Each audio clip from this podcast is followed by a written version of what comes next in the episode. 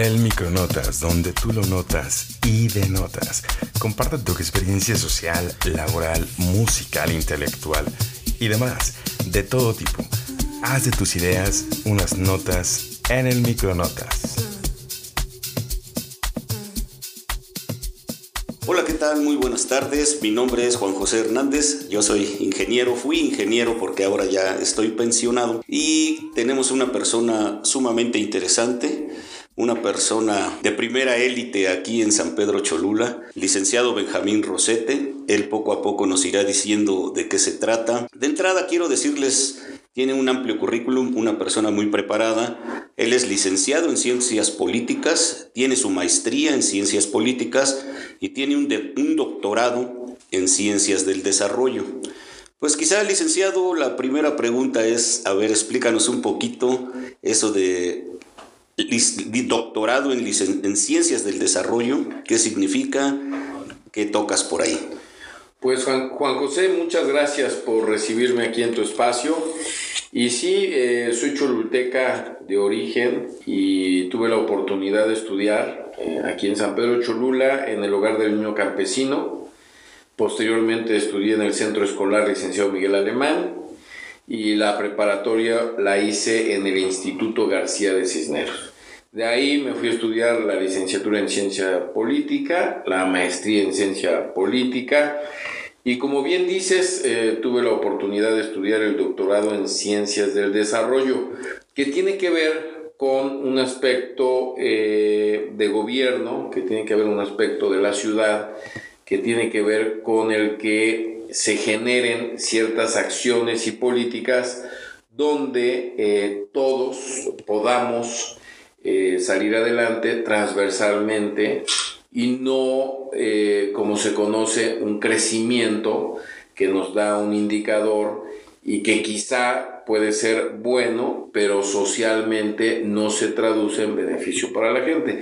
El desarrollo tiene que ver más con una cuestión de equidad, tiene que ver más con una cuestión donde los que menos tienen puedan generar oportunidades para tener una mejor calidad de vida. De eso, de eso se dedica el desarrollo. O sea, quiero imaginarme yo que es como una pirámide, pero no tan elevada, ¿no? Sino un poquito más tirándole como a un cocolito, o sea, ¿a qué me refiero? Que no sean este, personas sumamente ricas, ¿verdad? Muy poquitas y muy pobres un montón. ¿sí? sino más o menos un equilibrio en el desarrollo económico. Sí, y, y, cultural y social. O sea, esto tiene que ver con la ciudad, con los pueblos, y se busca que el que menos tiene tenga también oportunidades para estudiar, tenga también oportunidades para salir adelante, igual que alguna persona que tenga más posibilidades. Eso quiere decir que el gobierno tiene la obligación de sacar a todos adelante con algunas políticas que beneficien más a los que menos tienen. Me parece muy bien. ¿Y en dónde, en qué escuela estudiaste ese doctorado? Mira, en Puebla hay una escuela que se llama Colegio de Puebla y es especialista en estos temas y ahí tuve la oportunidad de estudiar el doctorado en Ciencias del Desarrollo. Entonces, tanto tu licenciatura como tu maestría y tu doctorado son de, aquí de la ciudad de Puebla. Tengo entendido que eres académico en la UTLAB. Eh, bueno, he dado algunas clases, eh, sobre todo en pandemia, que fue un tiempo muy complicado, me dediqué a dar clases y sí he sido catedrático de varias universidades. Actualmente eh, he sido también funcionario en, algún momento y actualmente me encuentro dedicado a escribir un libro sobre candidaturas independientes. Estamos a punto de terminarlo y pronto verá la luz.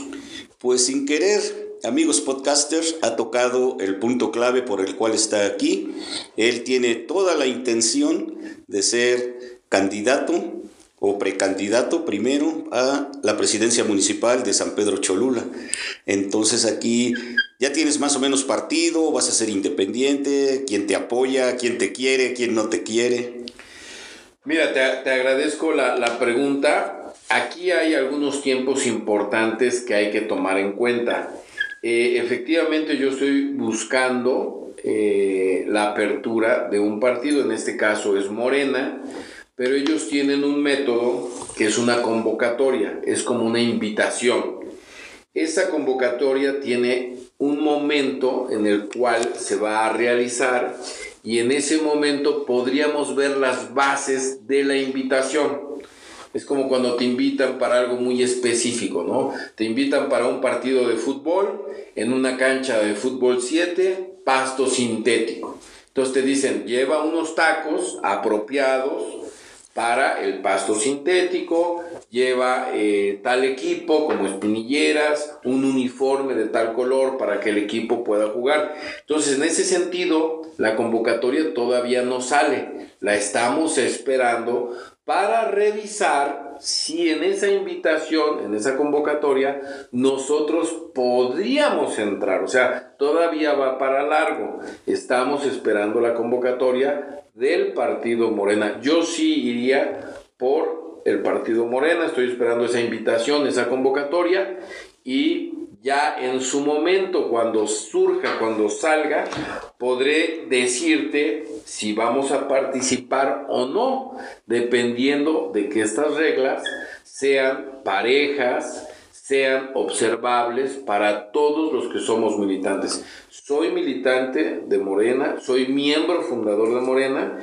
e inclusive hace rato estaba yo eh, buscando algunos papeles y te puedo mostrar aquí un documento que, que, pues ya tiene, ya tiene ratito y es este cuando acompañé al presidente Andrés Manuel López Obrador en el 2006 fui su candidato suplente al Senado en Puebla. Entonces ya desde el 2006 estaba yo trabajando con el presidente Andrés Manuel López Obrador. Y luego mira, ¿qué me encontré? mi credencial del gobierno legítimo, donde este, pues ya tiene tiempo que estoy participando con el presidente Andrés Manuel, e inclusive en el 2007 fui regidor por la alianza que arropó al presidente en el 2006 en el municipio de San Andrés Calpan. Fui, fui regidor. Eres originario de Calpan, ¿no? Soy originario de San Pedro Cholula, Nací, me registraron en San Pedro Cholula y estudié, como ya te comenté, en el hogar de niño campesino, en el centro escolar y en el García de Cisneros. Soy Escuelas 100% cholulteca. Totalmente tradicionales aquí del municipio. Es correcto. De lo mejor que hay en educación. Hace 15 días tuvimos una entrevista con un profesor de la banda de guerra del Selma, precisamente, y pues también, ojalá y de aquí nos proyectemos. Yo Mira, de antemano te quiero comentar algo y te quiero dar un toque de buena suerte porque me imagino que sí sabes la historia. Eh, hay muchos expresidentes municipales de San Pedro que han sido calpeños. Ojalá y pronto también llegue tu oportunidad y me imagino que sí estás preparado, pues como dices tú, con el uniforme, con los tacos, con el equipo adecuado para entrar en competencia. ¿no?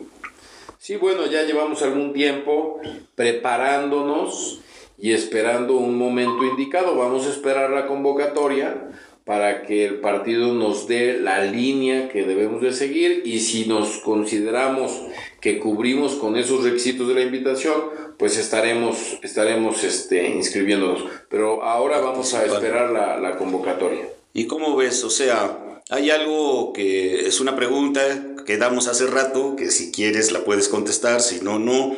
Yo la verdad veo a nivel nacional, o sea, ahorita lo que son los seis de Morena, eh, pues mucho mejor organizados que, la oposición de ellos, ¿no? Eh, ¿Tú cómo ves aquí el, el, sistema o el programa aquí a nivel del estado de Puebla? ¿Es bueno o es muy parecido al del federal? o se parece más al de la oposición, que no sabe uno, ya ves que tienen hasta líos legales. Bueno, el Estado de Puebla, como tú sabes y todos sabemos, hemos sufrido eh, muertes importantes de los últimos gobernadores. Primero, eh, la gobernadora Marta Erika, pues trágicamente sufre ahí un accidente y tiene que llamarse a elecciones. Eso hace que se repita la competencia y llegue en su momento el gobernador ya fallecido Luis Miguel Barbosa. Y ahora, producto de ese fallecimiento, entra otro gobernador, ¿no? Que eh, pues ya está prácticamente al final del gobierno designado por el Congreso del Estado, Salomón Céspedes, y, bueno, pues este, los poblanos hemos estado sufriendo estos cambios de gobierno, porque si bien eh, se han dado en el marco de la legalidad, pues también van retrasando muchos proyectos. Entonces, ahí eh, los poblanos ya queremos que se genere la etapa de elecciones, se llegue a un ganador y se pueda tener una estabilidad política y un proyecto que de principio a fin rinda resultados. Porque estos proyectos que han sido seccionados por cuestiones accidentales, pues tienen ciertos inconvenientes en la sociedad, ciertos inconvenientes en el seguimiento de los programas, y eso genera algún malestar y algún inconveniente. Sin en cambio, el actual gobernador ha sabido tomar las riendas a pesar de que está al final del gobierno y creo que está haciendo un extraordinario papel y ha logrado eh, apaciguar las, las aguas donde ya el exgobernador Barbosa pues había agitado importantemente y ahora se ha apaciguado. Eh, creo que Puebla pasa por momentos de tranquilidad y de este hecho ha derivado en que tenemos un extraordinario gobernador interino, pero extraordinario gobernador que seguramente nos va a llevar a un buen puerto. Cosas buenas, está realizando limpiezas y arreglos en parques, en jardines, en lugares que ya se habían abandonado y que al ser eh, hechos con el dinero público, pues bien merecen un mantenimiento, ¿no? Entonces, no importa qué administración la haya hecho, hay que darle continuidad a las cosas y eso lo está haciendo bien el gobernador. Ahí en la parte del periférico, que todos sabemos que es un peligro, parece que cuando llueve sueltan jabón y es un derrape a diestra y siniestra hasta que esta pipa de, de gas explota y pone en riesgo a mucha gente, pero gracias a Dios no pasó a mayores ya se está haciendo un, profundo este, revestimiento y arreglo de esta vialidad para que los poblanos que circulamos por el periférico corramos menos riesgos, ¿no? Entonces yo creo que por ahí este, van las cosas, van bien y ya estamos esperando la época de elecciones, pues para que tengamos un proyecto completo, ¿no? Un proyecto de seis años que nos prometan lo que van a hacer, que lo cumplan y que podamos ver eh, un progreso sostenible, ¿no? Esta es una pregunta muy típica en la política y pues ya nos dijiste que eres morenista. En un momento dado, ¿con quién de los seis que están apuntados a nivel federal te alineas más? Quién te gustaría más que fuera tu cuate o con quién te alineas o dicen aquí quién te da línea, ¿no? De, ellos seis. Siempre, indiscutiblemente en política siempre, pues hay más amigos o no tan amigos o, mucho no amigos, ¿no? Claro. Mira, yo creo que los seis tienen el merecimiento de ser nombrados eh, corcholatas para aspirar a suplir al presidente Andrés Manuel López Obrador. Desde mi humilde punto de vista, yo creo que México está preparado para una mujer, que México ya no es el México de antes, que somos un pueblo que respeta a las mujeres y que sería un gran avance el hecho de que tuviéramos a la primera mujer presidente de este país y eso generaría confianza, sobre todo en el grupo más numeroso que ya son las mujeres y que cada día ocupan más espacios y que el hecho de que una mujer llegara sería ejemplar para nuestra generación y para las generaciones que vienen. Y ejemplar a nivel mundial, que ya lo ha habido, pero pues creo que sí tienes razón. Ya hace falta que también la mujer mexicana demuestre que tiene talento y tiene capacidad para dirigir a más de 100 millones de canijos que somos por aquí.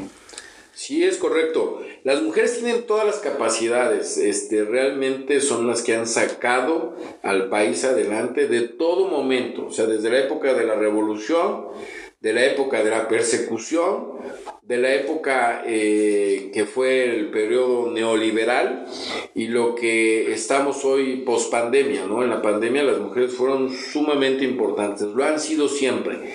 Y yo creo que ocupar la, el máximo cargo que un mexicano puede tener para representar a los mexicanos, que sea por una mujer, sería algo extraordinario, importante e histórico.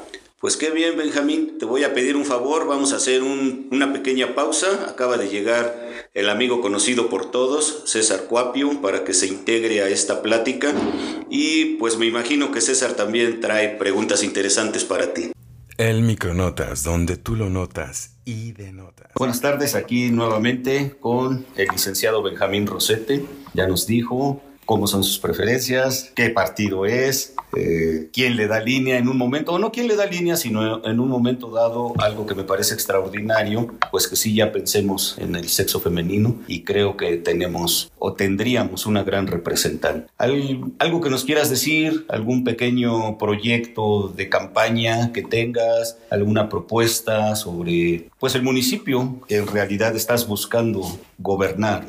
Mira, no es el momento de hablar de propuestas porque, como te menciono, la convocatoria todavía no está disponible, pero un grupo de amigos y compañeros estamos trabajando, visitando algunos amigos dentro del municipio, dentro de juntas auxiliares, y producto de la pandemia hemos estado analizando algunos datos, como es en materia de educación, donde la deserción escolar es un tema importante. Y hemos estado observando que la deserción escolar principalmente se está llevando en el grado de preparatoria porque en la primaria pues como son los niños más chicos han recuperado en su mayoría sus estudios en la secundaria de igual forma, pero en la prepa, como los niños y las niñas ya están un poco más formados, ya están ya en la etapa preadolescente o inclusive adolescente, muchos de ellos tuvieron que entrar a trabajar por cuestiones económicas, porque ya no, ya no teníamos el mismo ingreso que antes de la pandemia. También porque a muchos de ellos murieron algún familiar que le apoyaba para pagar sus estudios.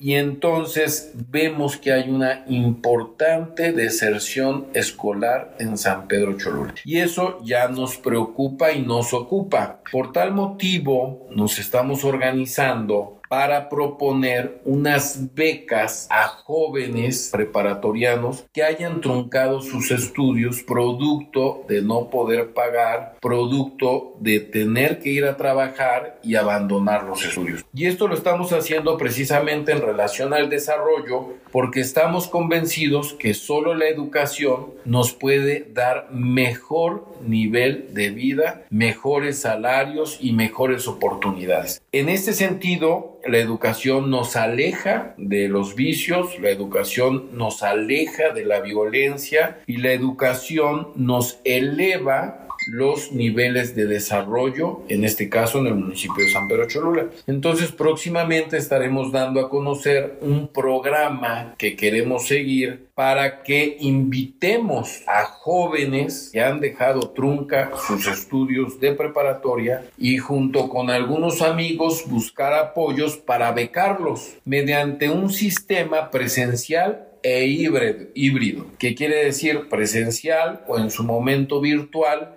dependiendo de cada caso de los jóvenes que quieran retomar y terminar sus estudios de prepa. A esto me refiero, que algunos de ellos ya están en la vida laboral, que ya es difícil que digan, no, pues ya no quiero trabajar, voy a regresar a las aulas y entonces nosotros estaríamos proponiéndoles que sin dejar de trabajar y haciendo un gran esfuerzo puedan tener clases, ya sea virtuales, presenciales o en su momento híbridas, en algún momento presenciales y en algún momento virtuales, para que puedan terminar y acreditar lo que son sus estudios de prepa.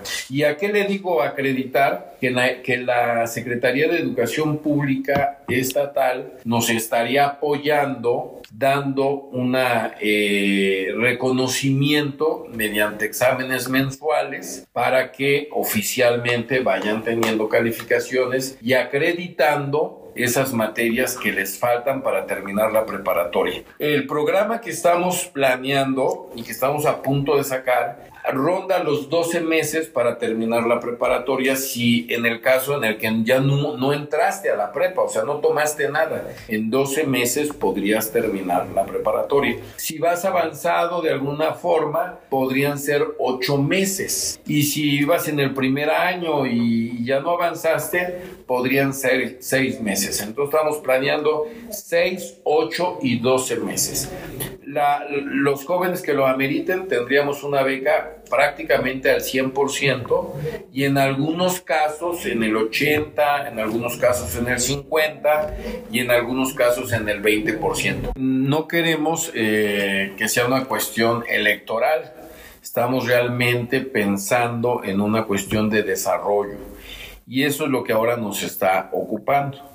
Estamos buscando apoyos con amigos para becar a jóvenes que se encuentran en esta circunstancia para que el municipio de San Pedro Cholola, junto con sus juntas auxiliares, pueda mejorar en su índice de desarrollo y que estos jóvenes no recuperen un poco lo que, lo que perdieron, tengan ese reconocimiento que es terminar la preparatoria y prepararse para tener un mejor empleo, para ocupar un cargo que hay, hay, hay muchos en el área de los servicios, hay gerencias en hoteles, hay gerencias en restaurantes y que muchos de ellos pues piden la preparatoria concluida. Ya está ahí en el Coppel, en algunos eh, lugares, pues te piden la preparatoria, en algunas fábricas importantes como Volkswagen te piden la preparatoria, y entonces yo estoy de acuerdo que en algún momento estás bien en tu empleo, pero las circunstancias, a veces alguna empresa, algún negocio los llevan a cerrar, los llevan a, a ser traspasados y hay movimiento de, de, personas, de personal.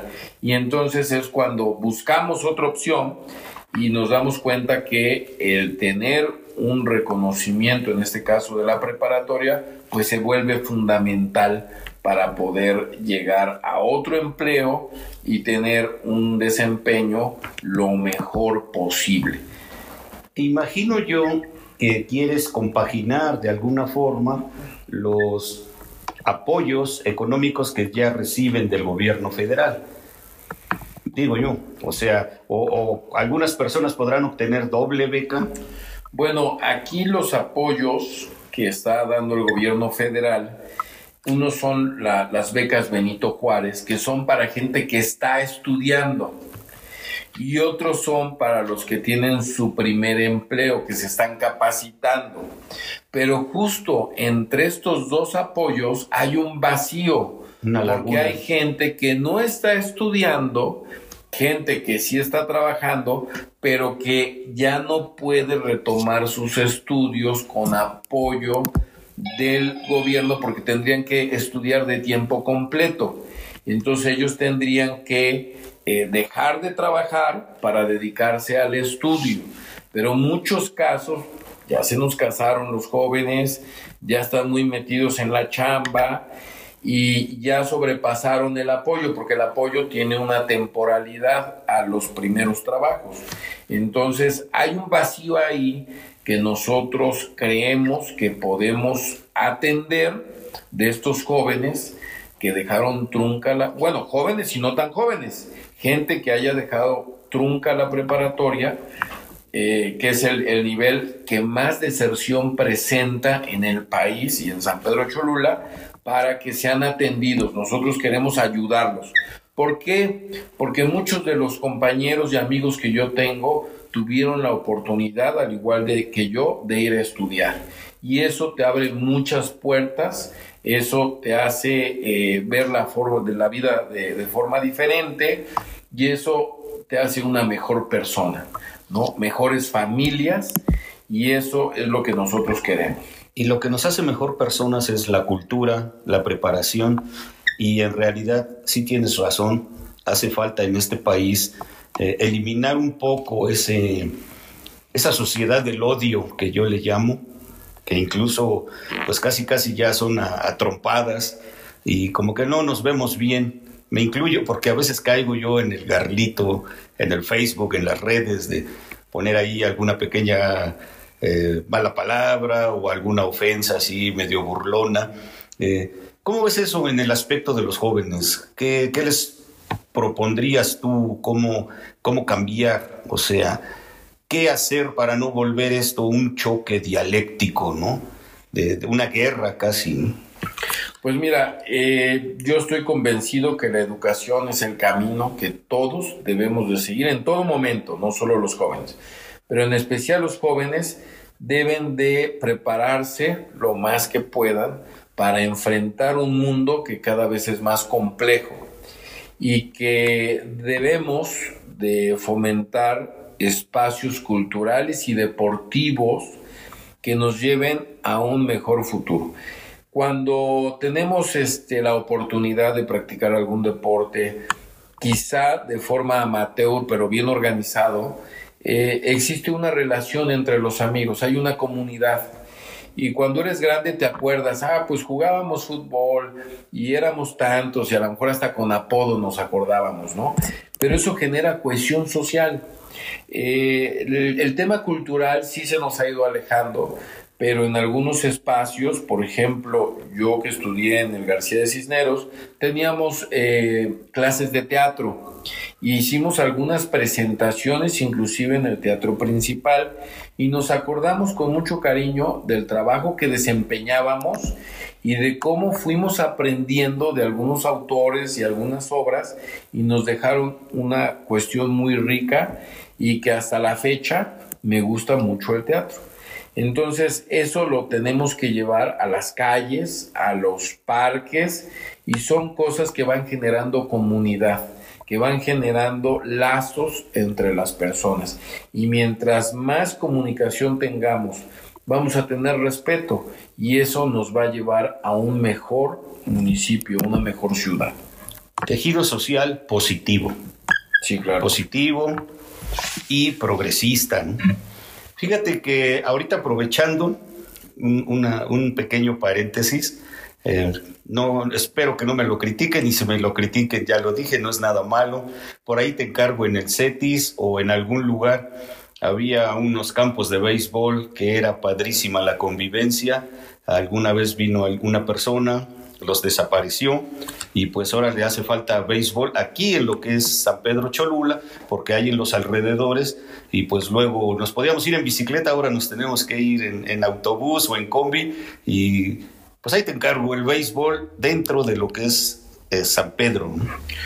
Claro, tenemos que recuperar ese deporte que hay en el CETIS efectivamente lo practicábamos, y digo lo practicábamos porque un grupo ahí de compañeros del, García de Cisneros nos compramos nuestras casacas y íbamos a jugar ahí este béisbol y eran, eran momentos muy bonitos. Y terminar con esa idea que a veces los presidentes, en este caso expresidentes, creen tener la razón o porque hay una obra, un recurso que se tiene que usar, pasan encima de las personas. Yo creo que se tiene que dialogar primero con las personas y decir, oye, hay este proyecto, ¿lo quieren o no lo quieren? Porque también la ciudadanía podría decir, no lo queremos o queremos algo muy diferente de lo que tú estás pensando. Nadie puede ser dueño de la verdad absoluta. Y en el caso de la comunidad, como su nombre lo dice, la comunidad tiene el derecho de opinar y si en su mayoría por alguna razón cree que debemos de hacer esto en parámetros normales, en parámetros legales, pues lo debemos de hacer. Y si a la comunidad no le gusta una idea de nosotros, pues hay que respetar, porque nosotros nos debemos a una comunidad y no podemos pasar por las personas, por sus ideas, por sus creencias. Eso ya debe de, determinarse. Yo creo que está superado. Alguien que aspire a, algún cargo público en la próxima elección, pues lo primero es aprender a respetar, ¿no? Y desde luego que estaremos eh, buscando que el deporte del béisbol pues regrese a nuestro municipio. Somos un municipio muy grande y merecemos eh, toda clase de deporte y de cultura. Y nadie tiene por qué quitarnos ¿no? algunos eh, gustos deportivos que tenemos. Y hablando de cultura, pues olvídate. Pueblo mágico, ciudad prehispánica, histórica, al mismo nivel o quizá a nivel sacerdotal, muy por encima de lo que era el centro del país, lo que ahora es la capital, pues el apoyo a la cultura, a, las a la arqueología, a la arquitectura, a las iglesias, bueno, hablando en cuestiones de lo que es edificios históricos, ¿no? ¿Cómo iríamos por ahí? Bueno, San Pedro Cholula es una ciudad viva que tiene una historia de muchos años y que habría que rescatar algunas tradiciones, documentarlas para que nuestras futuras generaciones las, las tengan presentes y que vayamos haciendo un rescate de la cultura en general, que tiene que ver con la arquitectura, que tiene que ver con la comida, que tiene que ver con algunos edificios, centrarlos en las épocas de que estamos hablando, para que la gente que nos visita tenga muy claro las áreas en las cuales está San Pedro Cholula, cuáles son áreas totalmente originarias, cuáles son áreas novohispanas y cuáles son áreas en las que ya eh, hablamos de una Cholula moderna. En este sentido, pues tenemos muchísimas iglesias, muchísimos edificios, pero muchas veces eh, la ciudadanía se encuentra sola. El, municipio no quiere darse cuenta que eso es Cholula y que los visitantes vienen a conocer nuestras tradiciones, cómo vivimos, cómo, cómo es la, dieta de los cholultecas, porque hay dietas según la época, o sea, hay bebidas según la época, y eso eh, lo tenemos que mostrar a, todos los visitantes de una forma organizada. Ahorita tenemos la temporada de chile nogada, que es muy famosa, que ha tenido ya mucha fuerza. De allá de Calpan eh, también. Originalmente eh, muchos productos son de Calpan, pero el chile en nogada se hace en, el convento en Puebla, producto de eh, cumpleaños del general este, Iturbide. Iturbide que, le, toca, le toca el cumpleaños aquí en Puebla, viene con el ejército trigarante y las, las, las monjas le hacen un platillo barroco en la época y, se genera esta, esta tradición, ¿no? Y ha cobrado fuerza impresionante. Sí, a nivel mundial, toda una sincronía de sabores, colores y texturas hacia el paladar, de tanto nuevo hispano, mexicano y español, ¿no? Que es prácticamente, yo creo, el gran logro de los chiles en nogada. ¿Alguna pregunta, César?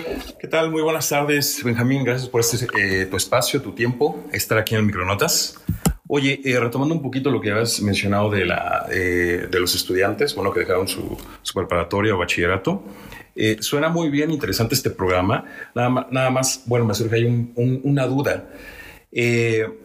o una propuesta más, un punto de, agregar, que estaría muy bien, creo yo, mi humilde opinión, que también tomaran en cuenta a todos los que terminaron, ya tienen su certificado y tienen título de universidad, tienen licenciatura o hasta maestría, y, no ven eh, un resultado, no ven, no ven un empleo bien pagado. Entonces, dices, dice, eh, te das cuenta, y pues la pregunta es, ¿para qué estudié tanto, no? O sea, es muy cierto que la educación tiene varios beneficios, pero desgraciadamente aquí eh, en, nuestro México, en nuestro Puebla, todavía vemos esos palancazos, ¿no? Entonces creo yo estaría bien importante que anexar a los que les ha costado, a los que buscan un mejor empleo pagado y, digan, oye, pues tú tienes este, eh, eh, este, estas características buenas en tu licenciatura, vamos a tomarte en cuenta. O sea, vamos a ver que crezcas, ¿no?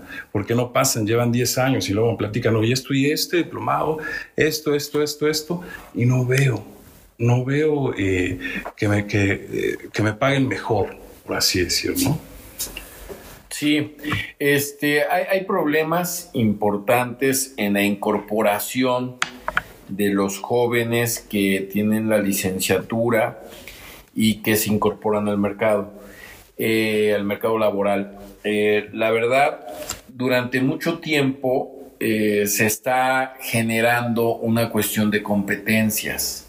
O sea, tú eres competente para esto, pero el mercado, o sea, las grandes empresas, están pensando en jóvenes que puedan desempeñar un trabajo en una máquina, en algo muy, muy estandarizado. Eh, precisamente en este momento hay un debate sobre los libros de texto, porque es una visión muy diferente de cómo se viene trabajando. Eh, es, una, es un contrapunto al tema de competencias y es una visión que tiene que ver con el desarrollo transversal.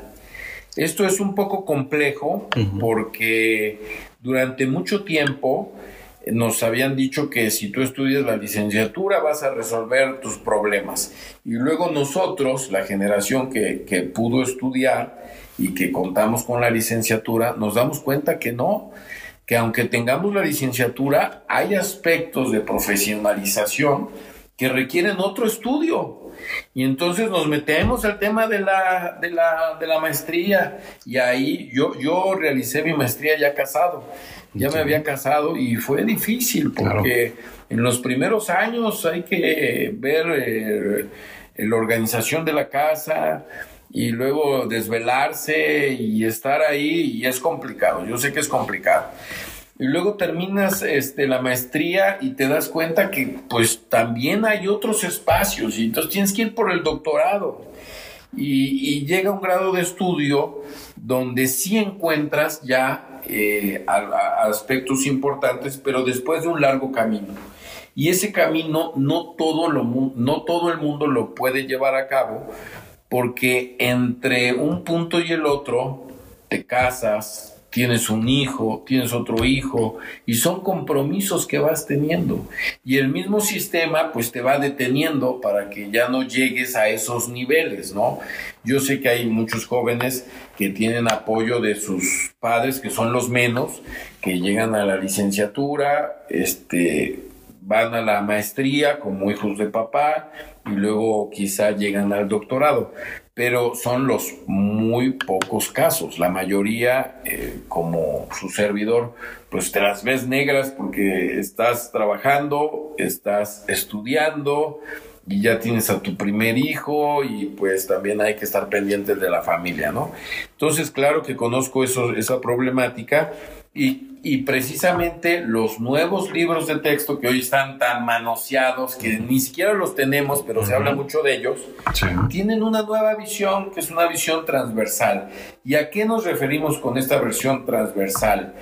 Que eh, no, se, no se habla de competencias, este, no, no se habla de competencias, sino se habla de un respeto en los primeros años a la persona y al entorno, a la casa común, como dice el Papa Francisco en su encíclica este, La Casa Común, precisamente, y que eh, lo más importante es la convivencia, porque sí estamos en una sociedad muy violenta. Y es violenta desde el punto de vista que te ponen a competir y entonces tú sacas dinero como sea, pero tienes que sacar dinero. Y entonces esa competencia y esta idea que nos hacen, sí tenemos jóvenes violentos. Entonces, parte de esta violencia es producto de un proyecto fallido de educación y que hoy se está corrigiendo, pero que genera muchas críticas. Entonces, en este sentido, lo importante es la comunidad, cuidar nuestro entorno en los primeros años y ya la secundaria vemos aspectos matemáticos. Por eso hay una disminución de las matemáticas en los nuevos libros, porque en el anterior modelo es un modelo de memoria, de memorización. No hay un razonamiento tal cual, pero a todos les surge que aprendan las tablas. Y los niños sufren con las tablas, o sea, es el coco en la primaria de las tablas. Sueñan con las Pero porque no es el momento idóneo. Y no lo digo yo, en muchos países todo el tema de racionamiento de, de matemáticas se lleva más hacia la preparatoria. Ese es un cambio importantísimo que nos va a costar trabajo. Ahorita hay un debate tremendo. La, la, televisión está diciendo casi casi socialistas y que los libros y que ya no queremos matemáticas. Pero es que es un modelo diferente. Es un modelo diferente que hay que analizar, que ya sería tema de otro programa, pero que en lo general está planteado para un tema de desarrollo humano en una primera instancia y mandar esta parte matemática hacia la secundaria, donde nuestros jóvenes tienen ya una madurez fisiológica, porque el cerebro no termina de madurar hasta ya la parte de secundaria y preparatoria. Es una cuestión fisiológica.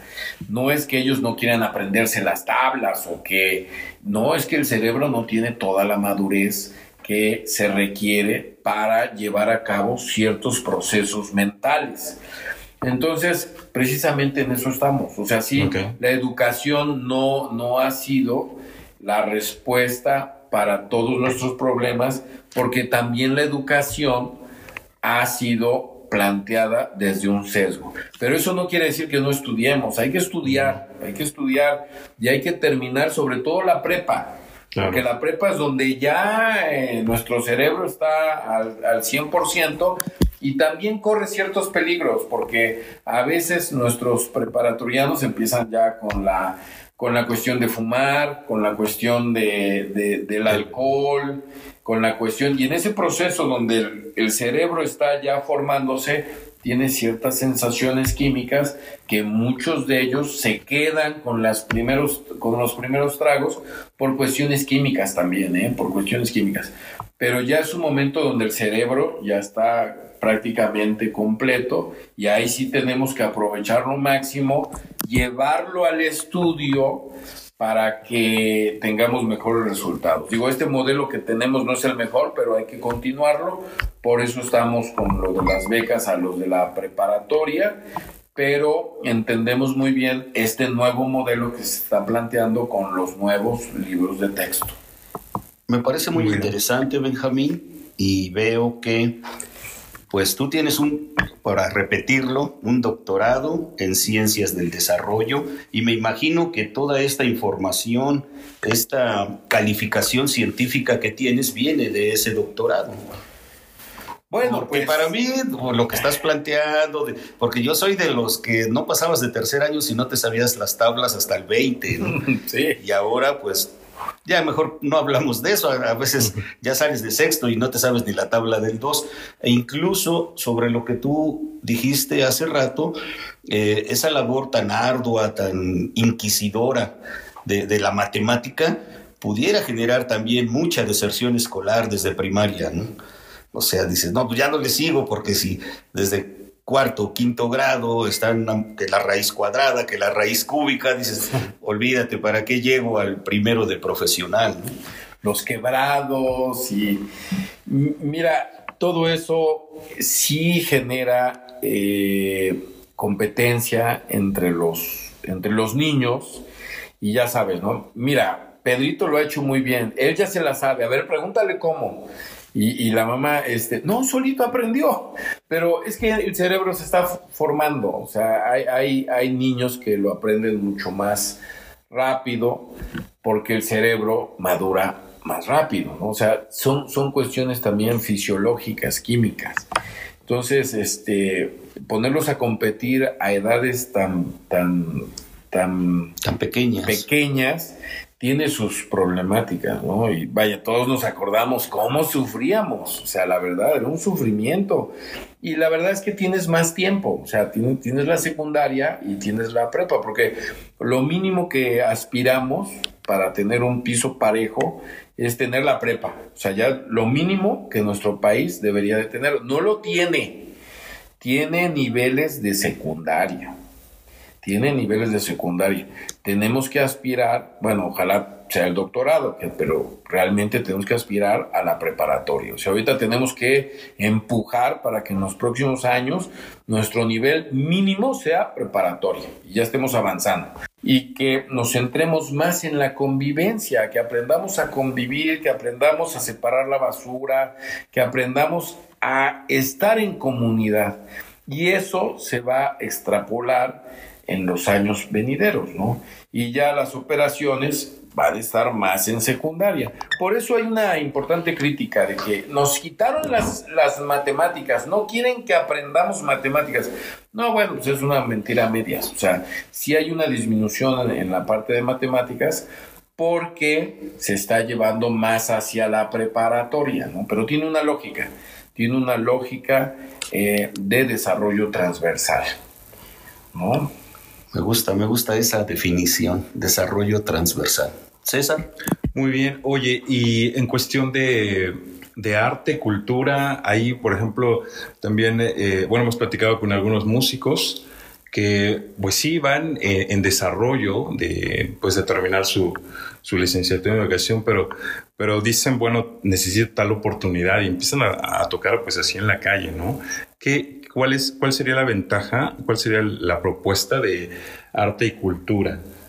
Eh, en especial así te hablo de los músicos que están en la calle, porque luego, eh, bueno, aquí no, no lo he visto como tal, pero en otros, en otros estados sí, o en otros países, se los llegan a quitar.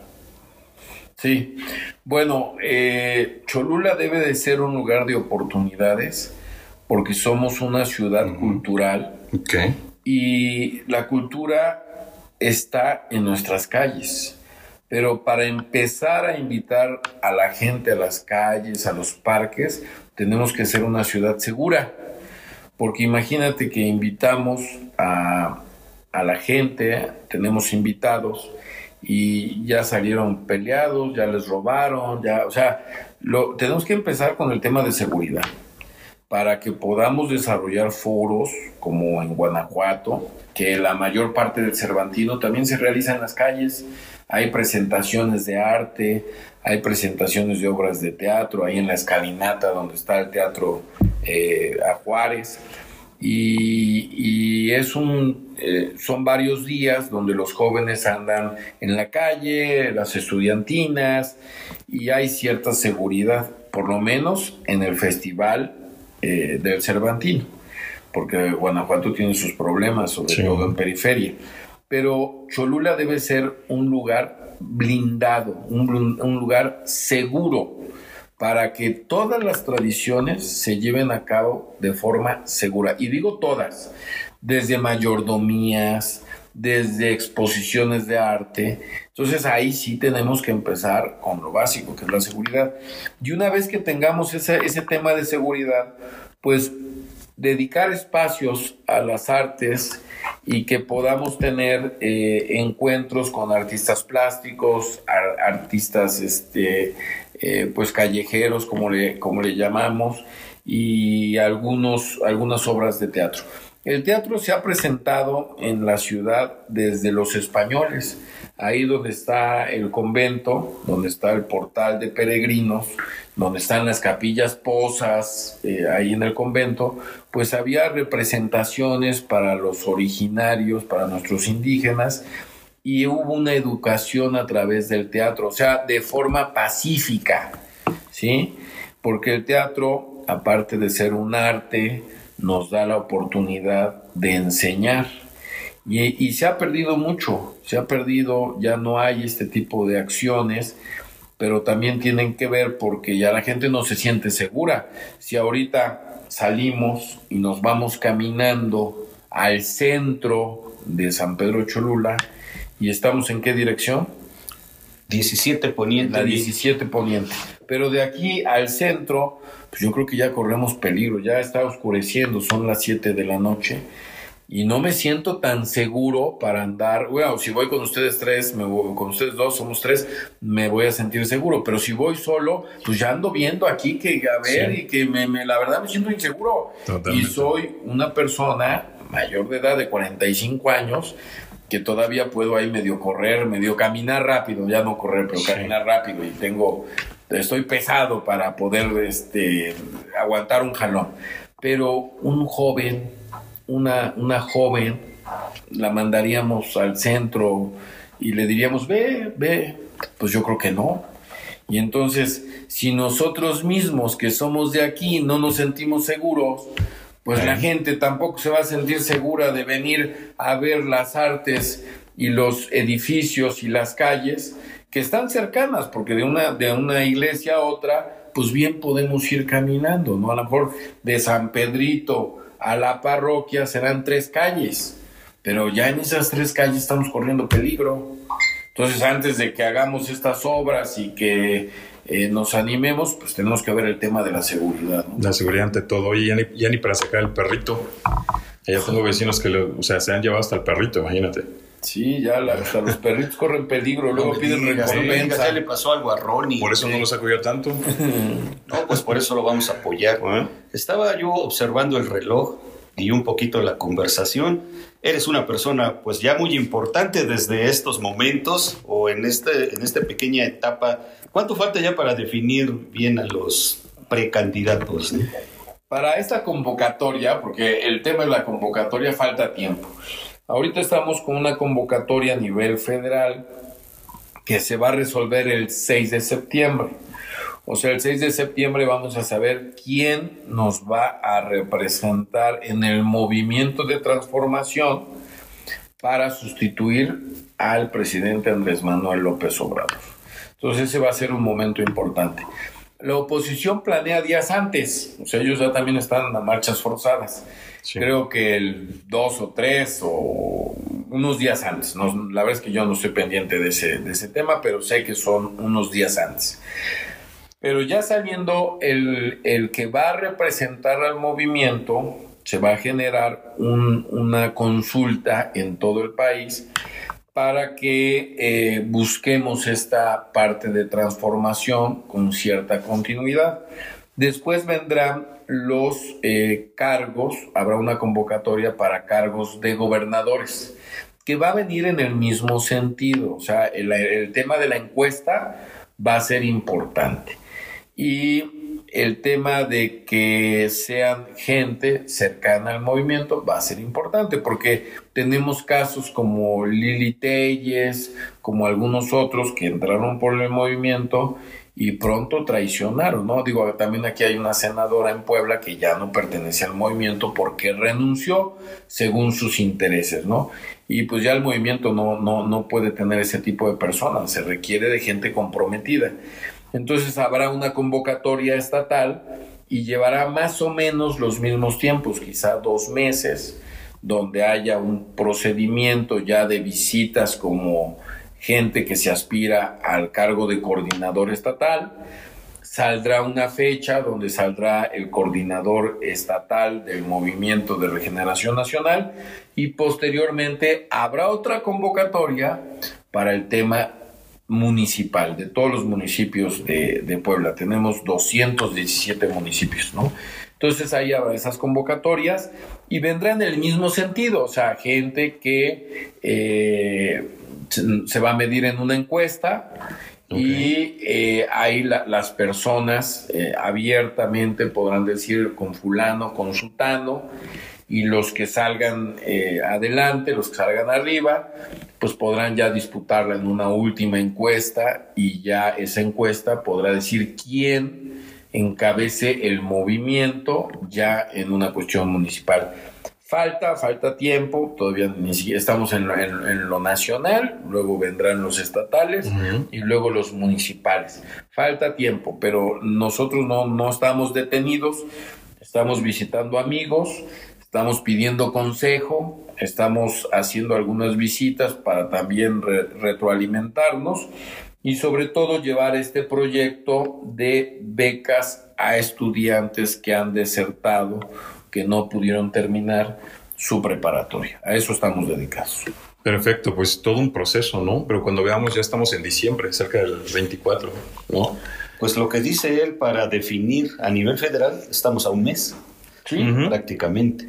Yo lo decía porque pues tiene compromisos, nos dijo que 60 minutos, como hace muchos años un noticiero que existía, y yo creo que ya cuando estén definidas aquellas aquellas representaciones o coordinaciones, como le están llamando hoy a nivel municipal, pues espero que nos volvamos a ver aquí y ya con mayor confianza, ya cuando ojalá y seas entre una de las tantas corcholatas, te toque la suerte, ya con mayor confianza, con mayor aplomo, puedas hacernos propuestas. ¿Qué te parece? Pues sí, yo estoy este, agradecido con su invitación. Estoy a su disposición cuando quieran, yo encantado. Es importante el diálogo y estos canales de comunicación son muy importantes. Yo les deseo mucho éxito. Continúen con su labor porque hay que picar piedra, siempre es lo mismo, hay que picar piedra, picar piedra y luego uno solo va encontrando su camino. Entonces, están en un buen camino porque hoy las redes son fundamentales, todos tienen Facebook, todos tienen Twitter, todos tienen Instagram y algo para comunicarnos pues son las redes. Y en estas redes tenemos que eh, saber transmitir nuestros pensamientos, nuestras ideas, para que la gente nos vaya conociendo. El agradecido soy yo, les agradezco y estoy en su disposición cuando ustedes lo quieran y lo ordenen. Muchas gracias, Benjamín. Jaime Cronotas, desde San Pedro Cholula para todo el mundo. Buenos días, buenas tardes, buenas madrugadas, según la hora que nos estén escuchando. Muchísimas gracias por el espacio, eh, Inge, Benjamín. Estamos en sintonía. Nos escuchamos lo más pronto posible. Y estamos en compromiso para la próxima, ¿no? Claro que sí, muchas gracias. Para cerrar, con broche de oro nada más, eh, se ve que, somos cuadernos, no cuadernos, cuadernos en gusto musical, a mi manera, en español con Rafael y Puño de Tierra con Antonio Aguilar. Perfecto. Ya saben cuál es, para el principio y el fin de episodio número 36 de Jaime Cronotas. Se despide de ustedes el ingeniero Juan José y su amigo servidor César Cuapio. ¿Qué, ¿Cómo dice César? Que desde lo notas y denotas. Ah, claro que sí. En micronotas, donde tú lo notas y denotas. Y recuerden que somos una gota de agua en el aguacero de esta vida. Así es. Y una luz en la oscuridad. Vagando voy por la vida, más recorriendo el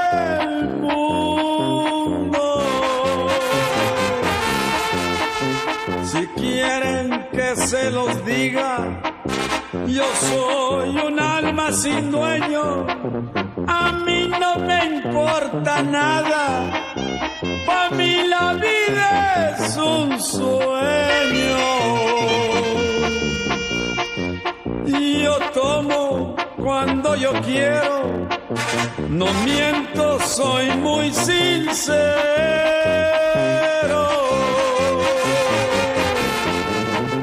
Y soy como las gaviotas volando de puerto en puerto. Y yo sé que la vida es corta al fin que también la debo. El día que yo me muera no voy hay que darle gusto al gusto. La vida pronto se acaba. Lo que pasó en este mundo, no más el recuerdo queda. Y a muerto voy a llevarme.